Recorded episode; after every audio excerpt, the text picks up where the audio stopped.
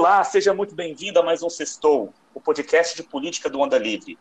O Onda Livre é um, dos, é um grupo de amigos que se conheceu pelas redes sociais e que deseja viver em um país mais livre, mais seguro e mais simples. Se você compactua dessas ideias, você será sempre bem-vindo por aqui.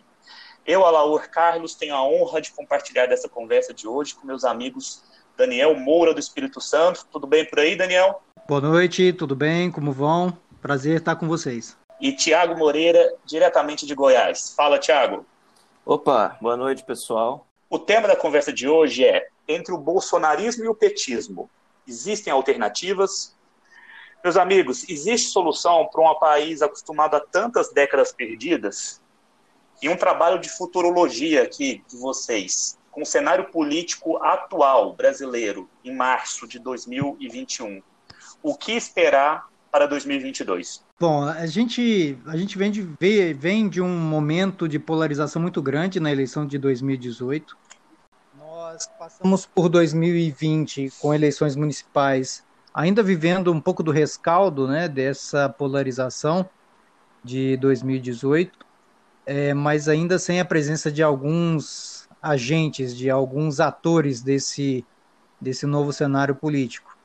É, tivemos é, em 2018 o surgimento e o crescimento de alguns atores que até então inexistiam, é, o ocaso de outros atores que até então protagonizavam, como é o caso do, do PSDB e do próprio DEM, e chegamos a 2021 com um cenário ainda muito polarizado, e com poucas alternativas no que se no que a gente pode dizer é, ou do que a gente pode prever de futuro do, do nosso cenário político.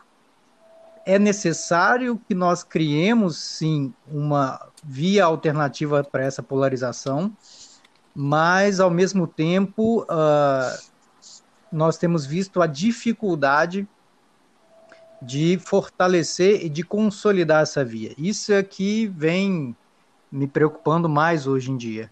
Uh, com a recente decisão do ministro Edson Fachin de uh, não de inocentar o Lula, deixamos, deixemos isso bem claro, mas de entender que a 13ª Vara Penal de Curitiba não era competente para julgar uh, os processos em que o Luiz Inácio Lula da Silva figurava como réu, isso acaba devolvendo ao, ao Lula os direitos políticos dele e embola ainda mais a disputa. Não que nós estivéssemos enxergando uma disputa embolada, mas agora é, vivifica ainda mais a polarização que nós vivemos também em 2018. Acontece que agora nós teremos, a princípio, né, até uma decisão do colegiado do STF, mantendo mantendo-se essa decisão do ministro Faquim, nós teremos é, o próprio Lula polarizando com Bolsonaro e não um, uma terceira pessoa, uma pessoa interposta por Lula é, contracenando com Bolsonaro nessa polarização. E nós temos muita coisa para discutir hoje. Vou, vou ser mais breve aqui, depois continuo com, a, com essa minha linha de raciocínio. Nós não só precisamos de uma terceira via, como é urgente que nós viabilizemos essa terceira via, Laú. Perfeito, perfeito. Tiago. Vamos lá. O que eu sinto é que falta uma liderança alternativa que possa chamar a atenção das pessoas. É, nós que acompanhamos política, é, nós podemos ter nomes na nossa cabeça. A gente pode pensar no Ciro, no Amoedo, no, no João Dória, mas o que, que a pessoa, as pessoas na rua elas pensam? Quem que elas acham que pode ser um líder que, que vá chamar a atenção delas, que, que, que vá agregar campos políticos diferentes e que possa fazer frente a essas, essa, essa polarização entre o Bolsonaro e o PT. E eu falo não é nem Lula, é PT, porque o, o, o Lula é o PT. Quem o, se o Lula, mesmo ele não sendo o candidato, ele vai apoiar o nome do PT e eles vão dar um jeito dele do, do nome aparecer no Nordeste, aparecer na mídia, é, os, os meios de comunicação vão repercutir quem quer que seja o candidato que seja escolhido pelo PT, né? O Lula vai estar, tá, vai, se ele não, não for o, candidato ele mesmo, ele vai estar tá do lado desse candidato. Dessa vez ele não vai estar tá na prisão, é, não vai estar isolado, ele vai estar lá em campanha e, e indo com essa pessoa, falando junto com ela no palanque. Participação dele vai estar bem ativa.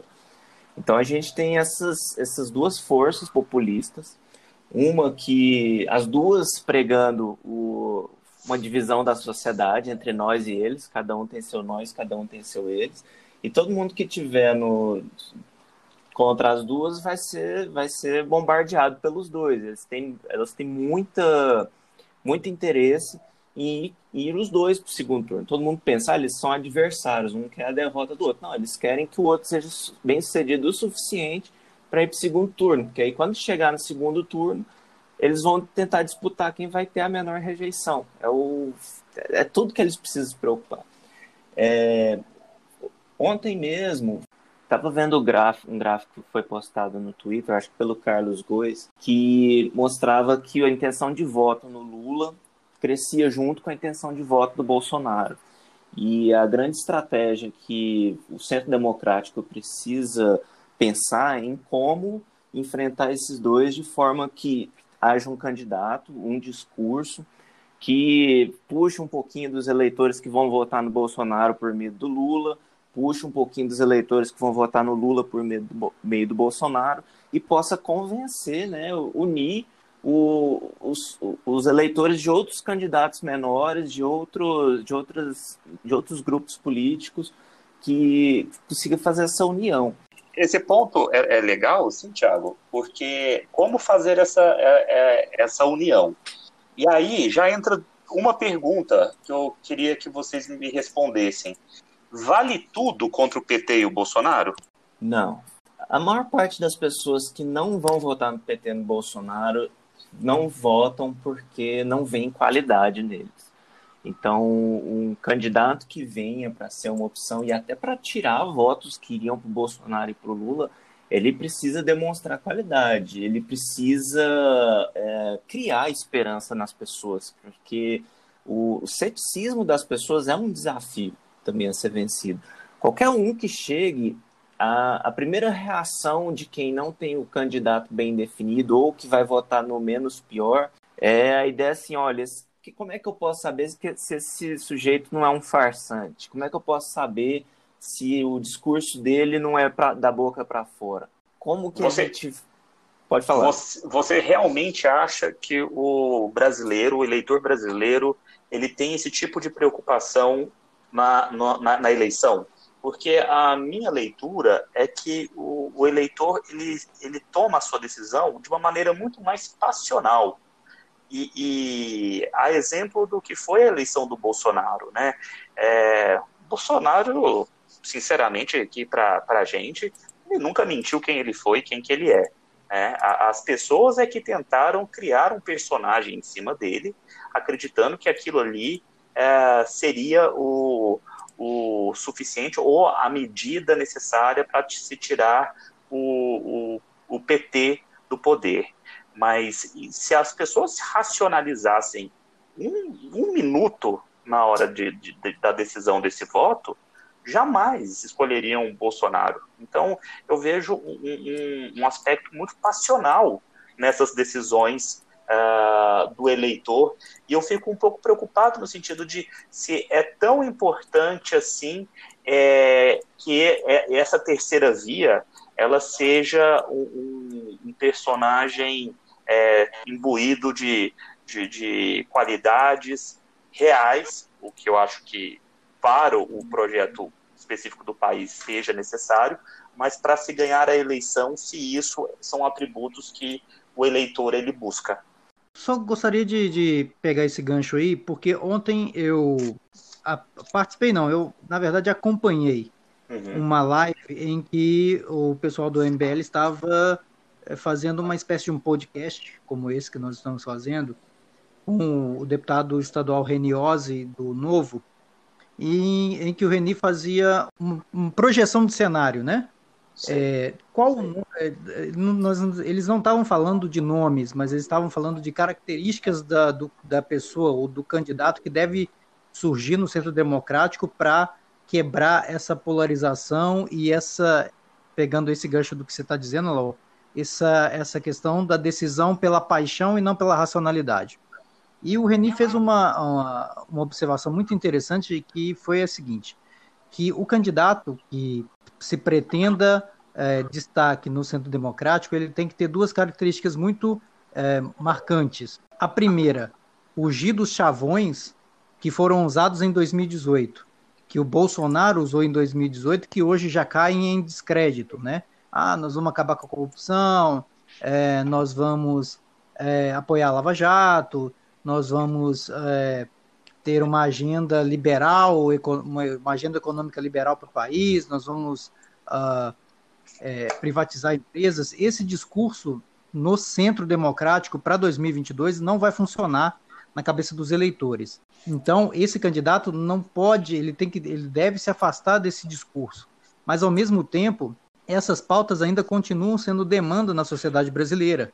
E aquelas pessoas que não vão votar em Bolsonaro e não vão votar e não gostariam de votar em Lula ou num candidato do PT, como disse o Tiago, elas buscam ainda soluções para esses assuntos, mas de uma, de uma, com uma abordagem diferente. Ou seja, é, o Reni estava fazendo uma pontuação que eu achei muito interessante. Ele falou: ó, o candidato vai ter que ser muito sincero e honesto na hora de comunicar, e ao mesmo tempo ser muito humilde de dizer que não tem resposta para todos os problemas e que vai buscar uma solução consensual de acordo fora da polarização. Este candidato, é, o Renan disse, né, o Renan do MBL disse que ainda não existia, que ainda, que ainda não está formado, e eu concordo com ele. Mas, é, seguindo essa linha de raciocínio do Reni, é, é bem possível construir um candidato com essas características. Se nós ficarmos só com os nomes, como o Tiago levantou no começo, se nós é, procurarmos apenas nomes, talvez nós não encontremos. O que nós vamos precisar, na verdade, é de construir, além de um projeto, um bom discurso para fugir da polarização. É, complementando o que foi dito sobre o eleitor ser, o eleitor ser, ser passional, ser emocional, eu vejo que existem dois tipos de eleitores e essa divisão não é muito, exata, muito exata. Você vai ter alguns que vão, vão usar a racionalidade para escolher o seu candidato, vão ter outros que vão, vão pelo instinto, por aquele candidato que cativar as pessoas. E existe também um meio termo ali de, de pessoas que, que, que equilibram esses dois lados, um, puxando mais para um ou para o outro, nunca um equilíbrio perfeito. No, quando eu estava falando sobre o, o, o, candidato do centro democrático que tem que aparecer, eu disse que ele precisava ser capaz de, de criar esperança nas pessoas, essa é a parte emocional. Não basta ele, che ele chegar com propostas. Não, não basta. As propostas uhum. são para um público técnico, são para são convencer economistas, para econo convencer o, o, os especialistas. Uh, Mercado financeiro e os, e os agentes econômicos. Isso, e também especialistas que vão, por exemplo, escrever coluna para falar, ó, a proposta desse candidato é boa, a proposta desse candidato é ruim. O, mas ele precisa também saber falar de uma maneira que, que inspire as pessoas. Isso é uma coisa que eu vejo muita falta na política brasileira, porque você não tem candidatos, não, você não tem políticos com, com discursos que sejam grandiosos, sabe? Algo que você vê muito em tanto em discursos históricos como em, em discursos fictícios, em filmes que mostram grandes líderes, que são aqueles discursos que são que, que tornam a imagem do candidato maior. É, nesse ponto, o Lula tem uma vantagem muito grande, porque ele, ele consegue ter esse carisma, ter o, apesar dele, dele usar palavras simples, dele falar uma linguagem simples, ele consegue convencer as pessoas de que nas mãos dele tudo vai ser melhor, vai ser, vai, vai ter mais justiça social, vai ter menos pobreza, vai gerar muito emprego, vai e, e ele é convincente nisso.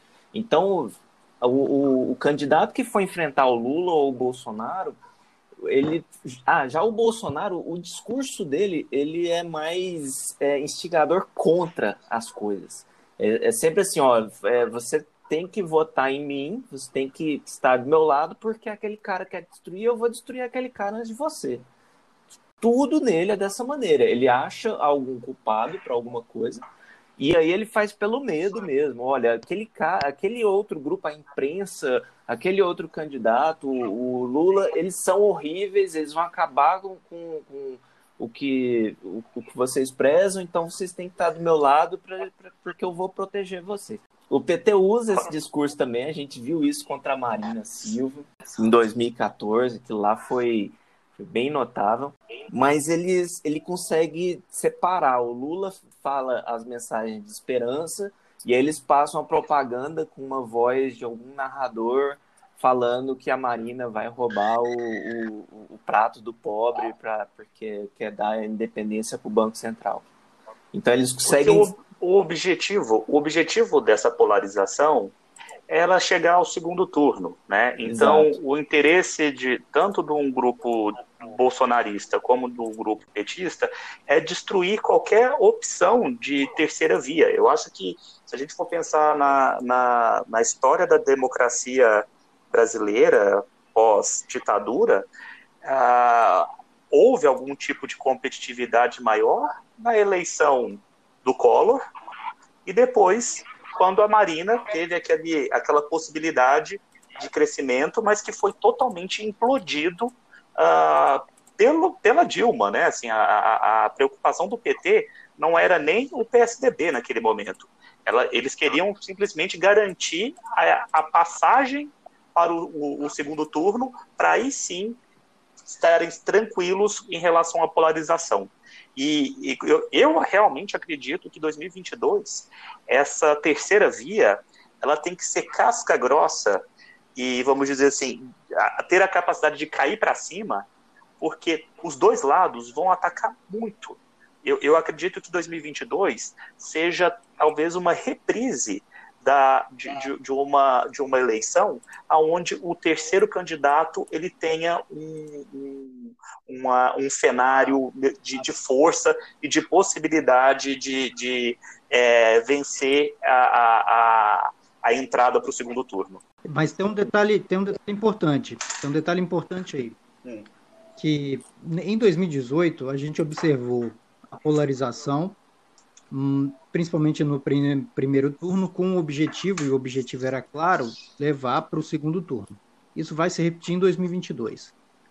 É, mas eu entendo que para viabilizarmos essa terceira via, é, muitos agentes políticos que em 2018 não abriram mão das suas candidaturas até o final, como Meirelles, como uh, o próprio Amoedo ou como Ciro Gomes, em 2022, se quiserem ter alguma chance para o segundo turno, precisarão para apoiar um nome mais uh, forte em termos de apelo popular. E não estou não tô dizendo aqui de populismo ou de discurso apenas, mas aquele candidato que tiver mais viabilidade, quanto mais próximo do pleito for chegando, esse candidato é o que vai precisar aglutinar. E, os, e aqueles candidatos que não conseguirem é, angariar esse apoio deverão obrigatoriamente ir em detrimento de suas candidaturas, porque caso contrário, a chance da polarização é, Bolsonaro PT do outro lado é, é, um cenário muito mais real do que nós podemos e do que nós gostaríamos de imaginar. A grande questão. Mas, Thiago. Oi, diga. Se, se acredita na possibilidade desse desprendimento uh, de ego de, de, candidatos como Ciro Gomes, como é, Luciano Huck, é, é, o grupo de, de PSDB, Aécio Neves, é, existe é, esse desprendimento para assegurar a, a uma terceira via forte? Problema, você falou do ego, e isso realmente é um problema muito grande. Uhum. O que seria melhor é, seria se esses partidos que estão dispostos a tentar uma opção de centro já começassem desde já a, a, a promover os, os próprios candidatos, seus pré-candidatos agora. Eu acho que no primeiro semestre agora eles já poderiam definir internamente o que, que cada quem, que é, quem que é o melhor candidato para aquele partido. E aí, lá pelo segundo semestre, tentar fazer algo parecido com as prévias americanas, seja através de pesquisa de opinião, seja através de, de algum tipo de, de, de competição política entre eles, algo que pudesse chamar a atenção da, da mídia e das pessoas para elas saberem quem são os possíveis candidatos e poderem opinar sobre quem são, e ao final do processo definir por ou por voto de filiados ou por, por pesquisas de opinião, de alguma maneira que não fosse só o encontro daqueles políticos para definirem entre si qual seria o candidato com maiores chances. E aí os outros apoiariam aquele.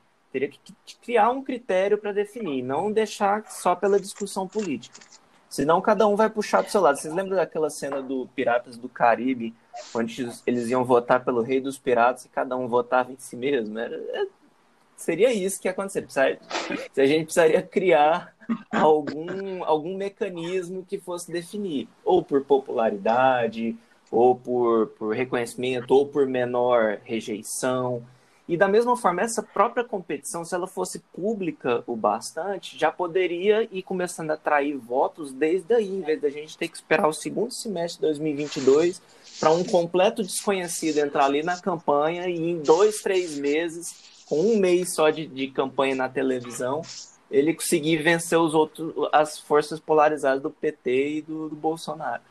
Eu concordo, eu concordo, mas eu, eu acredito, Tiago, que isso até já esteja acontecendo, porque é, nós veremos muitos balões de ensaio é, na mídia de nomes, de, de propostas, proposições, de, de, coligações. Então, eu vi recentemente muita coisa sendo dita sobre Marina Silva, uh, Luciano Huck, é, Bernardinho, agora, de, ontem ou hoje apareceu alguma coisa nesse sentido, saindo o Bernardinho com o Moro. Então, esses balões de ensaio, eles já começam a aparecer é, já visando, enxergando qual que é a, quão palatável esses nomes eles se tornam para as pessoas, né? Uhum.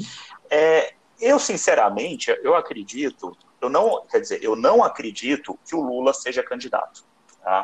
Eu acho que o Lula ele tem, na verdade, uma posição talvez muito confortável de poder falar o que quiser sem ser é, questionado por mais nada ele sendo candidato, ele vai ter que se expor, ele vai ter que participar de, de debate, ele vai ter que participar de sabatina no Jornal Nacional da forma como ele está agora, ele pode falar o que ele quiser. O, de, o, o, o, o, debate é, já é natural, já, a, a, mídia já chega e quer saber o que ele está dizendo. Uhum. Então, eu acho que o, o, o PT ele tem uma ferramenta que as pessoas talvez não tinham enxergado isso antes, que é colocar uma pessoa mais moderada como candidato, ao mesmo tempo ter o seu candidato não oficial, o Lula, podendo falar livremente o que ele quiser.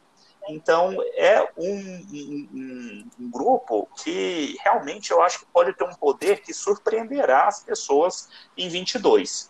E falando nesse cenário também, é, eu acho que é impossível, né? ainda mais um, um país que ama tanto novela, né? a gente não pensar nessa história é, eleitoral com um storytelling entre três personagens da nossa política atual, que é o Lula com o PT, o Bolsonaro e o juiz Sérgio Moro. Né?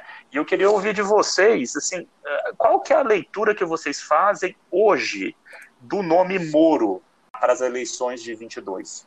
Bom, sobre o Moro, a, a grande questão do Moro, ele é uma pessoa conhecida, ele é uma pessoa que inspira as, as pessoas, ele tem confiança, ele tem, ele é um candidato de confiança para muita gente, mas eu não sei se ele tem o tato para na TV, num debate, ele, ele demonstrar o ponto dele e ele ser um líder para as pessoas. Eu sei que ele tem o conhecimento, ele tem o, o, o lado jurídico, ele tem experiência na área de justiça, mas fica a dúvida se ele vai ser capaz de enfrentar um Bolsonaro ou um, um Lula falando num debate e ele tendo uma posição firme, a entonação de voz, a, as ideias corretas para conseguir trazer mais pessoas para o lado dele.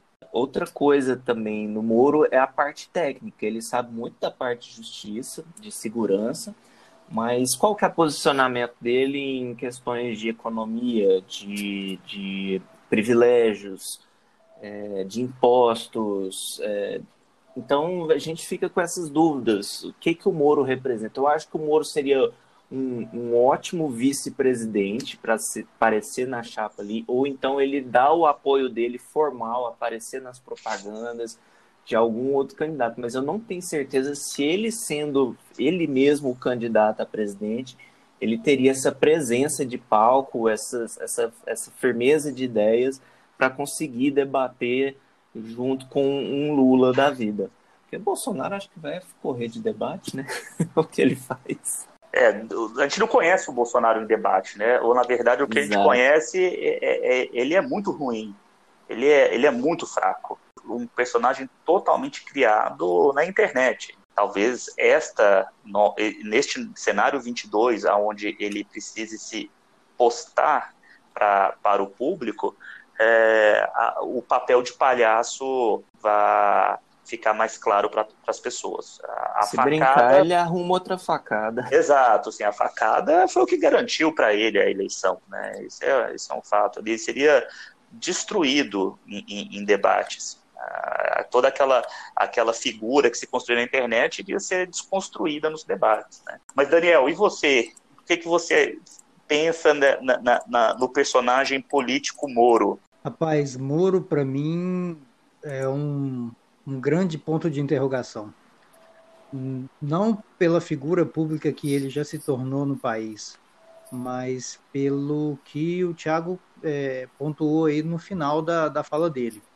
É, o que ele pensa sobre economia, o que ele pensa sobre meio ambiente, o que ele pensa sobre relações internacionais que estão sendo totalmente dinamitadas no governo Bolsonaro e que são tão fundamentais para a sobrevivência da própria economia brasileira, tendo em vista que nós somos um país ainda essencialmente sustentado por commodities. Estamos falando agora de um, de um leilão de 5G extremamente fundamental para as nossas comunicações, para a evolução da nossa indústria, para a evolução do próprio agronegócio brasileiro, que é a nossa locomotiva hoje. Premissas absolutamente. E esse leilão de 5G totalmente permeado por incompatíveis com o, o mercado globalizado que a gente vê hoje com ideias retrógradas, conceitos errados sobre globalismo. Isso tudo a gente não conhece ainda do Moro como candidato. O próprio Tiago fez um comentário aí que eu achei bastante pertinente,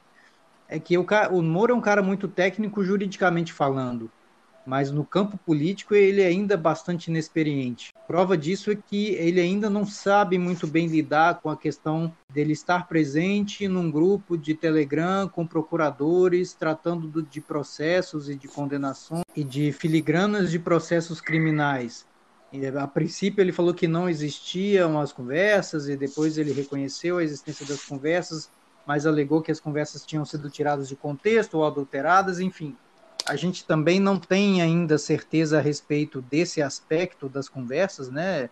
Se de fato foram adulteradas, em que profundidade elas foram adulteradas. E você pode ter certeza que no jogo político, onde vai estar o PT de um lado e Bolsonaro do outro, ele, como terceira via, vai ser massacrado em praça pública todos os dias, 24 horas por dia. É, e eu não tenho, eu não tenho convicção de que ele vá saber lidar com essa pressão e nem que ele tenha o, o suficiente traquejo político para virar o jogo, né? Se ele for encurralado e ele vai ser. Eu já acreditei mais em Moro como candidato do que acredito hoje. Vou ser bem honesto com vocês.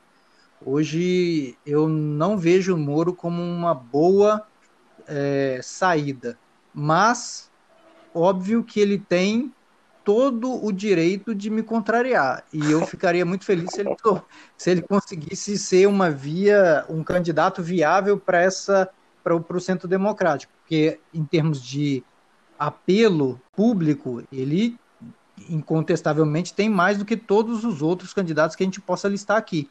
Talvez o Luciano Huck tenha tanto apelo público quanto ele, mas não fez é, pelo país metade do que Moro fez. Em termos de apelo, então, não se discute.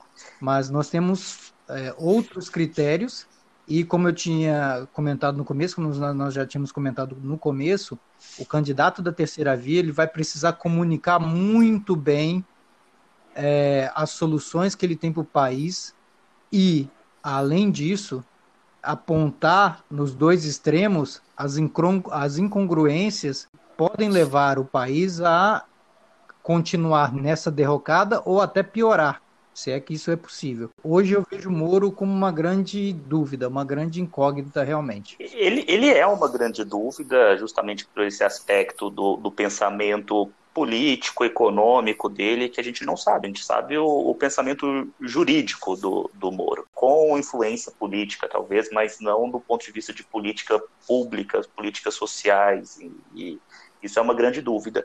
Eu, ao contrário de você, Daniel, eu acho que o Moro já esteve mais distante do cenário do pleito presidencial. Eu acho que ele está quase praticamente sendo obrigado a participar de, desse pleito de 2022, porque conseguiram a façanha de juntar toda a classe política a, atual, a esquerda e a reacionária, eu, eu me recuso a chamar o grupo bolsonarista de, de, de grupo à direita política, é, contra ele. Eu acho que é uma questão agora mesmo de defesa da, da própria identidade, da, da personalidade de, pública uh, do Moro, uh, o enfrentamento uh, contra isso tudo que está acontecendo. E ele, justamente por isso, por ser atacado por todos, na, na minha leitura, é justamente o candidato ideal para receber o impacto de todas essas agressões que vão vir. Talvez, se o Bolsonaro, nos próximos meses, se enfraquecer com o caos da pandemia, a ponto de ter uma, uma rejeição muito grande e, e começar a virar até um, uma dúvida em relação ao pleito de 22, candidatos como Luciano Huck é, talvez tenham até mais força. Mas se entrarmos no pleito com tanto o lado petista quanto o lado bolsonarista, com o seu grupo fiel de eleitores, essa terceira via ela vai precisar realmente estar uma pessoa a, afeita a todo tipo de, de fake news, tentativa de desconstrução uh, de, de imagem, que é algo que eu acho que o Moro conseguiu ao longo de todos esses anos construir para si e que é muito difícil uhum. quebrar a, a, imagem de uma sua... pessoa justa, uma pessoa correta. Sim se o contrário acontecer, ou seja, se ele não consegue demonstrar cabalmente que todas as acusações contra ele é, são, na verdade, ataques políticos, aí eu acho bem difícil. Não sei o que o Thiago pensa. Olha, eu não vejo essas mensagens da Vaza Jato. Sua tese ela pode se confirmar se ele conseguir demonstrar publicamente que todos os ataques que ele vem sofrendo são injustos ou, é, ou não procedem. E aí ele vai ficar como aquela pessoa que sofreu todos aqueles ataques e sofreu todos os, os reveses e conseguiu se provar probo, conseguiu se provar íntegro. Se isso se confirmar, mesmo depois dessa operação spoof e, e, e todo esse ataque que ele vem sofrendo, ele sim, concordo com você, pode ser o grande nome da, da, da via democrática de, de centro ou centro-direita como sendo algo que, que, que é irremediável. Eu creio que se explorado politicamente da forma, da forma correta, todas, todas essas ações contra a Lava Jato como prova da corrupção do sistema, de que todos ali estão juntos, que o Lula e o Bolsonaro estão juntos e que nós precisamos combater isso. Seria no, novamente um apelo ao anti-establishment dá de fazer isso de uma forma moralmente correta, sabe? E para a pessoa na rua, para a grande maioria dos brasileiros, as coisas que acusam o Moro de ter feito não são crimes, não são erradas. Ele estava enfrentando a corrupção e colocando, colocando bandido na cadeia e, e recuperando dinheiro. Então, qual, que, quais são as acusações contra ele? Ah, ele conversou com, com os procuradores. Para a maioria das pessoas, isso não tem nada de errado. Não tem absolutamente nada de errado nisso. se pegar um, um, um marqueteiro que souber explorar o ângulo correto disso, consegue virar completamente o jogo. Eu vou dar até um exemplo. Imagina que o juiz, é, você vai falar com o juiz que, que julgou um caso de um estuprador, foi parcial porque queria condenar o estuprador, mas, tipo assim, tá errado?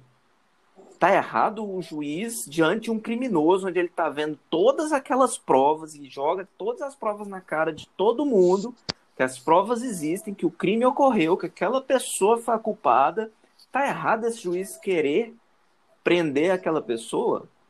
É a mesma coisa. Se alguém chegar e alguém que for bom com as palavras, alguém que for bom para criar uma narrativa, chegar e mostrar o que que tem de errado com aquelas mensagens. Não, não pode ficar perdendo tempo e falar, ah, mas são ilegais, não podem ser usadas contra o muro, ah, mas tecnicamente não foi problema. Não, tem que falar, olha, o juiz está errado em querer colocar na cadeia alguém que está provado, que tem as provas de que ele cometeu um crime. E é aí que entra a questão do, do eleitor na sua decisão passional. Exato. Porque a partir do momento em que ele enxerga aquele, aquele candidato como uma figura é, que encaixa, é autêntica em relação às suas características, essa figura ganha força. Tanto é que o Bolsonaro, na verdade, ele surfou a sombra do, do, do, juiz Sérgio Moro. Né? O personagem que ele construiu, na verdade, é um personagem que estava totalmente ligado à imagem do, do, do Moro.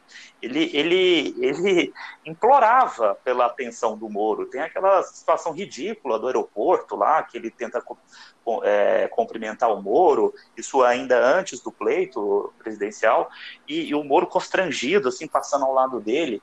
Então, a figura do Moro, já lá em 18, ela já tinha uma força muito grande. E, ao contrário do que é a figura do Bolsonaro, que não é originária da, da, dessa, dessa postura é, é, justa, do, dessa, dessa pessoa ilibada, né, contra o sistema, o Moro ele é para a opinião pública. Então, nesse sentido, eu acredito, eu concordo plenamente com vocês. Eu não acho que o Moro tenha maturidade de discurso, nem de, de, de... A gente não sabe quem que é o Moro em, si, mas o personagem Moro ele tem uma força muito grande no, no, no, no, no debate político. E eu acho que é, essa imposição que o STF está fazendo, o, o Bolsonaro e o Lula, todos atacando a, a, essa figura, só vai lhe restar a sua própria defesa. Né? Então, realmente acho que estão construindo um mito. Meu medo é, ele, é nós estamos construindo Sim. outro mito e, e, não, e não trabalhando o que o conteúdo que esse mito precisa ter para poder tirar o país do, da situação que a gente se encontra hoje. Esse é um ponto crucial. O, voltando a, a, a, essa live que eu assisti do Reni ontem, do deputado Reni, ele construiu um, uma, uma linha de raciocínio bastante interessante. Aliada ao conteúdo programático, a pessoa vai precisar muito ter um discurso de humildade, de reconhecimento dos erros da classe política e apontar os caminhos para uma saída mais pacífica dessa polarização. Em apontar esse caminho para o segundo turno, porque de fato o que a gente vê é que o brasileiro cansou, se cansou da polarização e está buscando meio termo que consiga conduzir o país sem tantos sobressaltos. E quem conseguir unir uma pauta viável, crível, com um discurso de unidade, consegue sair na frente nesse centro, neste, nesta terceira via, nesse centro democrático, nesse, do centro democrático. Perfeito. Essa terceira via realmente é fundamental, o Brasil precisa dela, porque se nós cairmos de novo no nós contra eles dos dois lados, nós estaremos perdidos. Pois é, é mais uma década com certeza perdida das 52 que o, o país ele já teve Bom, gente, a gente está chegando aqui no final dessa conversa, muito boa, né? É sempre bom ouvir a opinião dos amigos. Num, num, num trabalho aqui de futurologia, alguém arrisca falar o cenário que, está, que teremos em segundo turno em 2022? Quem serão os personagens que estarão uh, no, no cenário de segundo turno? Eu já estou dizendo que vai ter segundo turno. E quem que serão esses personagens que estarão lá? Olha, segundo turno, eu acredito que vai ter sim, eu diria certeza que vai ter muito difícil alguém pegar a maioria logo de cara, mas quem vai estar nele é uma grande dúvida. Eu acho que nesse ponto que a gente está agora, qualquer coisa pode acontecer. Até o, até o, o, o menos provável, que é o Bolsonaro é, é, não estar no segundo turno, eu acredito que é possível de ocorrer. E o Lula e o Bolsonaro vão fazer o possível para irem os dois. Porque eles, essa polaridade, polarização é benéfica para eles, que eles só têm que se preocupar um com o outro depois. E, mas existe sim a possibilidade de algum deles não ir. Então vai depender de quais vão ser as opções que vão surgir fora da polarização. Rapaz, eu gosto de ser um cara. O Thiago é um cara muito comedido, né? O cara muito né? Ele gosta de, ele é muito ponderado e tal, ele jogou todas as possibilidades na mesa, mas eu sou um cara um pouco mais radical nesse sentido. E eu tô, eu tô para arriscar um palpite aqui, e na verdade é mais um desejo do que um palpite, mas eu vou chamar de palpite porque nós estamos falando de futurologia. Mas eu acredito muito que para o segundo turno em 2022 se nós, se, se os democratas de verdade construírem um bom nome, um nome técnico e com carisma popular, eu acho que pode dar Bolsonaro e terceira via, deixando o PT, o PT para trás. E eu, eu falo isso com base em, outras, em outro cenário que foi que jamais foi pensado antes de acontecer e que aconteceu que foi a eleição do governador Zema em Minas Gerais. Até a eleição do governador Zema em Minas Gerais, ninguém em Minas Gerais falava de terceira via entre PSDB e PT. É, tivemos Anastasia, que é um nome muito conhecido na política, extremamente forte dentro do cenário mineiro e também no cenário nacional como senador. Tínhamos uh, o PT com Pimentel, com toda a máquina pública, era então governador do estado de Minas.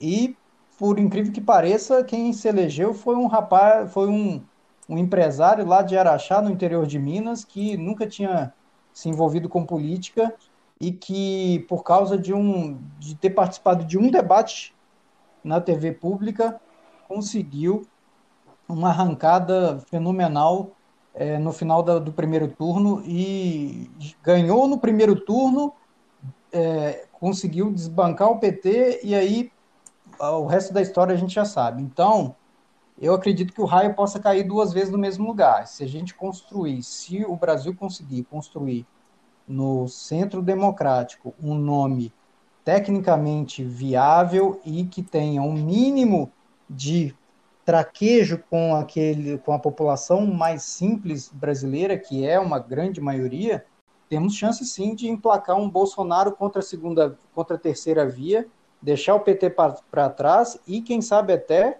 eleger o, presidente, o novo presidente da República em 2022. Que assim seja, Daniel. Tomara. Pessoal, Amém. Muito obrigado pela conversa. Você que nos escuta, é, agradeço a participação. Sempre estejam bem-vindos aqui ao nosso canal. Curtam, compartilhem com os amigos e nos vemos na semana que vem. Um abraço para todo mundo e até lá.